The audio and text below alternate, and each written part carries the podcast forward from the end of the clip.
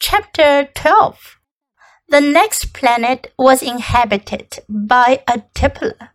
This was a very short visit, but it plunged the little prince into deep dejection.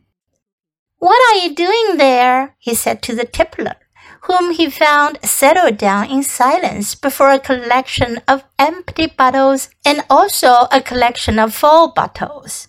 I am drinking, replied the tippler with a lugubrious air. Why are you drinking? demanded the little prince.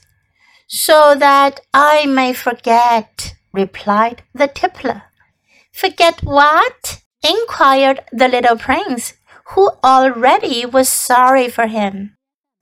Forget that I am ashamed, the tippler confessed, hanging his head.